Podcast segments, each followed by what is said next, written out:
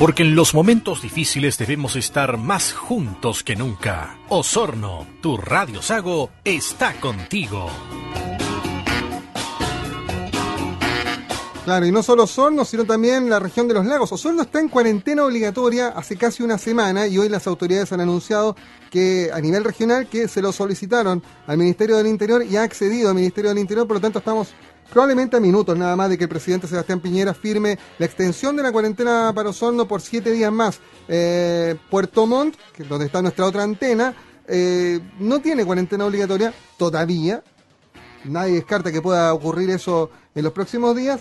Eh, pero la cuarentena es voluntaria y es la invitación que hemos estado haciendo ya desde los últimos días con insistencia. Si no tiene que salir de la casa, no salga. Así de simple, quédese, recuérdese con lo suyo. La mejor manera de evitar la expansión del coronavirus es distanciamiento social. Eso que nos cuesta tanto, porque sobre todo los sureños nos encanta abrazarnos, tocarnos, a, eh, hablar muy de cerca, estas reuniones familiares. Los domingos, esta es la hora del asado los domingos regularmente. Bueno, eh, a tenerlo en familia, a tenerlo tal vez eh, con, menos gente. A buscar formas de irnos distanciando socialmente. Y miramos siempre los ejemplos que hay eh, respecto de lo que ha ocurrido con el coronavirus en otras partes del planeta. Eh, ya sabemos que, China parece estar comenzando a, salir ya de, la pandemia, pero miramos a Europa y países como Francia, como Italia como España han sido súper golpeados. Eh, y aquí cerca, Ecuador. algo que nos duele muchísimo lo que está pasando en Ecuador. Pero les invito a que hagamos un viaje mágico por, el, por la radio hasta España. Vamos a ir las Canarias. Allá hay un, chileno, es un médico y que nos puede contar con exactitud qué es lo que, lo que está pasando allá. Eh, saludamos al doctor Javier Montero, que está en Islas Canarias a esta hora. Eh, doctor, ¿qué tal? ¿Cómo estás? Hola, ¿qué tal? Muy buenas tardes a toda la audiencia de Radio Sago, ahí en la comunidad de, Osorno. Y nada, saludos desde acá, desde Las Palmas de Gran Canaria, en Islas Canarias.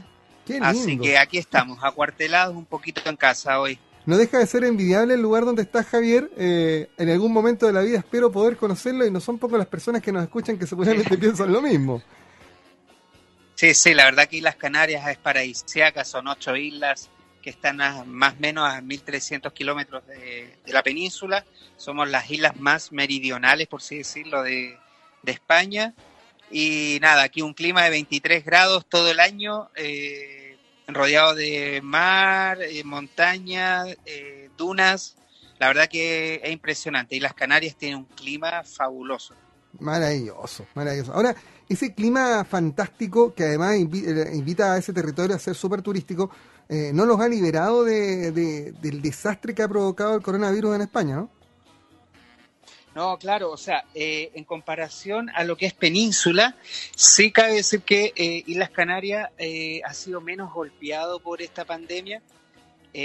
no estamos desbordados como está Barcelona, como está Madrid, mm. Andalucía, País Vasco o Castilla-La Mancha, por ejemplo, que son comunidades autónomas españolas que están con los hospitales desbordados, están con las unidades de terapias intensivas e intermedias a tope, a no dar más, con escasez de ventiladores mecánicos. Oh. Eh, yo creo que las autoridades sanitarias del, gobierno autónomo canario y del Servicio Canario de Salud comenzaron a implementar medidas a tiempo eh, acá en Islas Canarias, en, todas en, las ocho islas, y creo que al ser islas también eso eh, generaba cierta ventaja por sobre península en el, en el control de la población y el confinamiento en sus casas. Mm. Es súper importante eso del confinamiento. ¿ah? A, nosotros nos pasa, y lo digo con algún grado de frustración, hemos estado toda la semana diciéndole a la gente Osorno, no salga de su casa, quédese con la familia, eh, abastezca y retorne rápido. Eh, acá el sistema que es cierto, planteó un toque de queda y planteó esta cuarentena obligatoria, pero resultaba ser bastante poco restrictivo porque uno se metía a internet y saca, saca el permiso para salir a comprar, para, todo. Eh, pero resulta que, mira, para que te hagas una idea, Javier, eh, eh, hubo un día en que se, se tomaron alrededor de 1.200 controles, 1.296 controles y 1.290 personas tenían el permiso en Osorno. Entonces, así no funciona. Eh, hay, que entender la gravedad de esto. Exacto, acá, acá nunca hubo una, una cuarentena permisiva, sino que desde el primer día, hace ya tres semanas, eh, hoy se cumplen tres semanas de confinamiento obligatoria por parte del Estado para todo el territorio español, en los cuales eh, al principio, eh, claro, nos chocó a todos, no, que no hay un confinamiento así en España desde la Guerra Civil Española, en los años treinta y pico, cuando estaba Franco, ¿me entiende? Que había toque de queda. Eh, que no había un estado de alarma desde el año 2001, cuando unos operadores de vuelos se fueron a huelga, hubo un estado de, de, emergencia nacional. Pero nunca se había vivido un, una, una pandemia así acá, o sea, con las medidas restrictivas eh, de la población en, en, cuanto a circulación peatonal, o sea, eh, las medidas fueron drásticas de la noche a la mañana, eh, los supermercados en la primera semana quedaron vacíos, la gente fue una psicosis colectiva, se terminaron muchas cosas, el, había algo muy cómico con el papel higiénico que ah, se había perdido en toda España. es increíble, ¿eh? increíble la psicosis de la gente, de tal forma de que, claro, piensa que se van a acabar todas las cosas. Y bueno, y después de la segunda semana ya se empezó a normalizar la situación, pero las multas empezaron a ser mucho más, más, más, graves, multas que van desde los 600 euros hasta los 660 mil euros. O sea, eh, Aquí la ley es como bien dura y la gente, bueno, la gente tiene una idiosincrasia tal de que tiene que, hace caso, no falta tampoco, si ustedes lo han visto en las noticias, no falta el español que se quiere saltar las reglas, pero lo coge la policía y las, consecuencias son graves. Eh, eso, eso es importante, ¿ah? el respeto, porque eh, fíjate que eh, acá en Osorno eh, lo que se ha visto es en los primeros días, al menos que la gente no tomaba en cuenta. Hoy día se ha confirmado la segunda víctima fatal acá en Osorno. Eh, estamos hablando de una comunidad, es la segunda ciudad en importancia de la región de los lagos, pero no nos podemos comparar con el territorio, por ejemplo, de Temuco o, de Santiago. Entonces, eh, llama la atención, insisto, el sureño, que es un ser tan social, ¿no? Eh, andarnos abrazando, rozándonos, eh, es súper difícil distanciarnos pero aún así la gente no, parece que el mensaje no llegaba, no llegaba, no llegaba y, ya nos encontramos en una situación bastante compleja. La, red asistencial local ya está, no quiero decir colapsada, pero sí ya está trabajando bien al límite. Quedan pocos respiradores, de, eh, la mitad de la disponibilidad total y, ya estamos empezando a mirar la cosa de otro color. Eh, y, uno sabe que los datos de las autoridades van con algún grado de desfase, ya van con un corte de, no son de hoy día, son de anoche eh, y ya sabemos además que este virus tiene un periodo de incubación de 7 a 10 días en que no hay síntoma alguno. Entonces, eh, es complicado eh, poder calcular ¿ah? dónde hacer el corte. Claro, lo, lo que una de las ventajas que tenía Chile con respecto a esta pandemia es que estaban en Chile adelantados por lo menos dos semanas respecto a Europa. Entonces se pudieron haber hecho medidas mucho más drásticas eh, en el territorio chileno para evitar eh, así eh, la masificación de los contagiados. Acá en España, por ejemplo, se hizo hace ya tres semanas una hibernación económica, o sea, el gobierno tal solamente dejó funcionar los servicios de primera necesidad. El resto, todo se paró, todo se, se, se paralizó y se va a volver recién la próxima semana a, reabrir aquellos negocios y aquel comercio no, eh, no prioritario y va a ser escalonado el, el, retorno a la normalidad. Pero sí estamos claros que Chile ha tomado medidas muy atrasadas con respecto a los países vecinos de Chile. Argentina le lleva la ventaja, Uruguay le llega la ventaja. O sea, estamos hablando de que eh, lamentablemente, eh, igual que Brasil, que estamos, estamos muy atrasados, eh, eh, uno de los países del Cono Sur con, mayor número contagiado es Brasil, después le sigue Chile, entonces la verdad que el gobierno tuvo que haber sido mucho más drástico. Javier, y eso que la, la BBC de Londres ayer publicaba una nota donde alababa precisamente el modelo chileno, precisamente por la baja letalidad versus la cantidad de contagiados. Lo, ponía como un ejemplo. Eh, aún así, tú que lo ves desde afuera, ves que el, gobierno ha estado lento. Sí, el gobierno ha estado lento. Eh, no hay una, no hay, o sea, bueno, ningún país eh, ha estado, está, está como ha estado preparado como para una pandemia así, o sea, ni siquiera en Europa. Mm. Eh, Italia, puedes ver las estadísticas que fue, ha sido desastroso, con 15.300 fallecidos. España lleva ya más o menos unos 12.500 fallecidos, o sea, nos ha golpeado duro a pesar de nuestro sistema de salud, que es un sistema de salud bastante eficiente, que se, según el reporte Bloomberg, que salió el año pasado de 200 economías, España es la tercera economía con el mejor sistema eh, de salud, o sea, el sistema de salud más eficiente. Entonces imagínate, teniendo un sistema de salud eficiente así, eh, ranqueado de 200 eh, economías, imagínate Chile, o sea, eh, mm.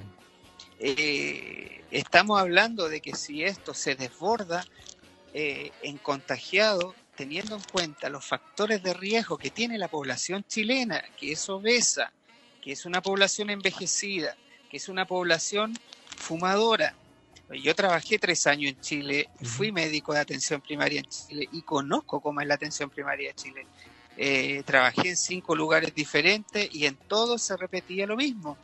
Pacientes obesos, envejecidos, fumadores, y estos son factores de riesgo claves para las complicaciones por el COVID-19. Las mm. neumonías intersticiales multilobares por, por COVID-19 son fulminantes. En 24 horas caes en una falla respiratoria, te tienen que acoplar a un ventilador mecánico y a orar a Dios para que puedas salir de esa. Entonces, eh, eh, hay poca percepción de riesgo individual y colectivo acerca de las complicaciones del COVID, porque estamos claros que la mayoría de los pacientes COVID tienen, eh, desarrollan síntomas leves, pero nadie te asegura que, se, que no vas a desarrollar complicaciones por este, por este virus. Mm. Entonces la gente se confía que piensa que esto solamente le da a los mayores. Y no, ya hay casos confirmados en Chile eh, complicados con menores menor de 40 años. hay que tomar conciencia. La información que nos entregaba Salud habla de casos en la región de los lagos, acá donde estamos en el sur de Chile, desde los 7, 7 años a los 88. O sea, estamos hablando de que ya antes de los 10 años ya hay menores de edad contagiados. A mí eso me parece del terror. No, y los niños son portadores asintomáticos o pausisintomáticos, casi que no dan síntomas, pero son son vectores de transmisión para los adultos mayores de esas casas. Entonces, es por eso que la medida más eficaz es quedarse en casa. No existe otra. Mm, sí, es cierto. Y, mira, qué bueno escucharlo de, un chileno en España. Eh, que ustedes han vivido el terror del, virus. Nosotros estamos en una escalada, estamos probablemente en, un primer peldaño. Ustedes han vivido la cosa terrorífica, la han podido ver. Eh, uno no quiere llegar a lo que hemos visto las imágenes de Ecuador, que son terribles, que las morgues ya no dan abasto. Ah, eh, eh, que, los cuerpos, las, bolsas con cuerpos inertes empiezan a acumularse en algunos sectores, pero claramente nuestro sistema de salud no tiene las potencialidades de los sistemas de salud en Europa.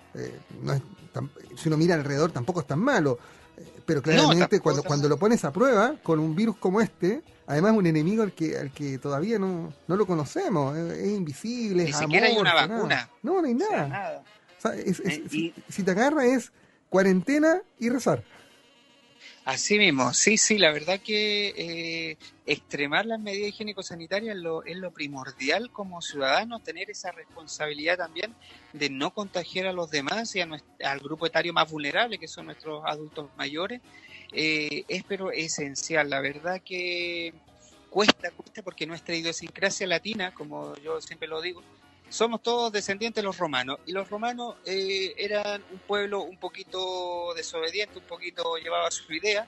Entonces todos nosotros, los pueblos derivados de los romanos, tenemos esa idiosincrasia. Entonces cuando somos porfiados, entonces cuando te dicen quédate en tu casa, mira, me puedo hacer el vivo y, y me salto las reglas. Esa viveza que nosotros hablamos de la viveza del chileno, eh, la tenemos impregnada eh, y nos cuesta, nos cuesta, la verdad, pero es porque nuestra ascendencia para atrás es así. Javier, te quiero agradecer estos minutos de conversación eh, que nos ilustran muchísimo y nos permite eh, como, como ir dos semanas hacia el futuro, ¿ah? esa es la verdad. Así Eh, mismo. eh, Sí, sí. y ojalá, y ojalá que si volvemos a tomar contacto en los próximos días, que, que ojalá se repita, tengamos la, la chance de, de- de conversar, Vale, eh, sí, eh, sí. Te pueda contar de que la cosa aquí cambió, de que la, la, la curva la logramos agarrar y aplanar un poco, porque al final hoy día eh, hay que ser consciente, las estadísticas indican que 3 de cada 4 personas en este país se van a enfermar, van a, van a adquirir el, el- el COVID-19. Si el tema es cuándo y, y qué tan grave, o sea, cómo te agarra. ¿ah? y qué tan grave te enfermas, porque de eso depende cuánto vas a necesitar la red de salud pública, que hoy día es todo público, o sea, acá el gobierno ya ha tomado posesión de las clínicas privadas, ya están ordenando el sistema, Claro. eh, pe- pero pero te va- si te agarra es cuándo, cómo te agarra y qué tan grave. Eh, Claro, la idea es que la, la idea es que la población tampoco caiga en el pánico, ¿ah? No, pero nada. sí con una responsabilidad, o sea, eh, que eso les quede muy claro, que esto no es un juego, que hay mucha gente que ha fallecido. Yo espero que en Chile no pase esto, que no pase ni lo que pasó ni en Italia, ni acá en España, ni en Francia, que la cosa se controle, pero depende de la gente, de, de ese sentimiento de responsabilidad y percepción de riesgo. Ese es el tema, saber que esto es riesgoso, saber que saber que este enemigo invisible nos puede matar. Yo, creo que eso es lo que hay que Así mismo. claro, sí. La verdad que sí, la verdad que sí. Así que agradezco el contacto, ¿ah? de verdad que eh, estoy bien, bien agradecido del contacto con la Radio Sago ahí de Osorno para toda la... la Para todo el sur de Chile. gente- Imagínate, nuestra señal AM se escucha, si, si, si la ponemos así en el país plano, eh, nos han reportado auditores desde Talcahuano, por el norte, en la región del Biobío, hasta la región de. Magallanes, en el extremo sur. Esa es nuestra antena AM con 10.000 watts de potencia. En Osorno nos escuchan en, en toda esa provincia, también incluso al otro lado de la cordillera, en Argentina, eh, hasta Oye, por el norte, y acá en el sur, en, en Puerto Montt, eh, hasta el borde continental del canal de Chacao nos escuchan eh, hacia el sur, la carretera austral, o sea, estamos en, en Cochamorro, bueno, en las zonas cordilleranas, estamos en todos lados. Y hoy día tratando de acompañar a los osorninos eh, que tienen que hacerse la idea que les esperan siete días más de cuarentena obligatoria, que no han respetado a muchos, que se han tratado Y que yo creo que creo que lo van a prorrogar. Sí, yo no, creo sí, que aquí yo creo que lo van a prorrogar. Así que, oye, se me olvidó decir que yo soy del sur también, ¿ah? soy de Reumén. Eso te iba a Un preguntar, en la, en la región de la Araucanía, ¿no? No, Reumén queda en la región de los ríos, es un Ah. pueblito que es adosado a la comuna de Paillaco. Mira, mira, preciosa Así que de ahí soy.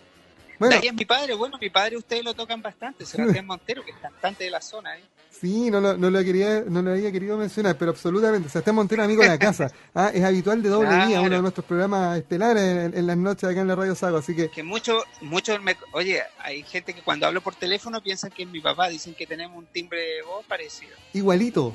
Me parece estar hablando con tu padre. Ah, tu padre estuvo en la radio acá en Montt hace algunos meses. Eh, pero, eh, bueno, eh, Sí. que Bueno, no- ahora está un poquito parado con la música, pero bueno, ha hecho sus conciertos desde la casa. Bueno, pero eso es una buena salida, ¿no? Y lo, lo están tomando Sí. muchos artistas en el mundo de, para mantenerse un poco en contacto con sus seguidores también. Y bueno, imagino no perder el training, ¿no? Si, si la garganta igual se De todas maneras.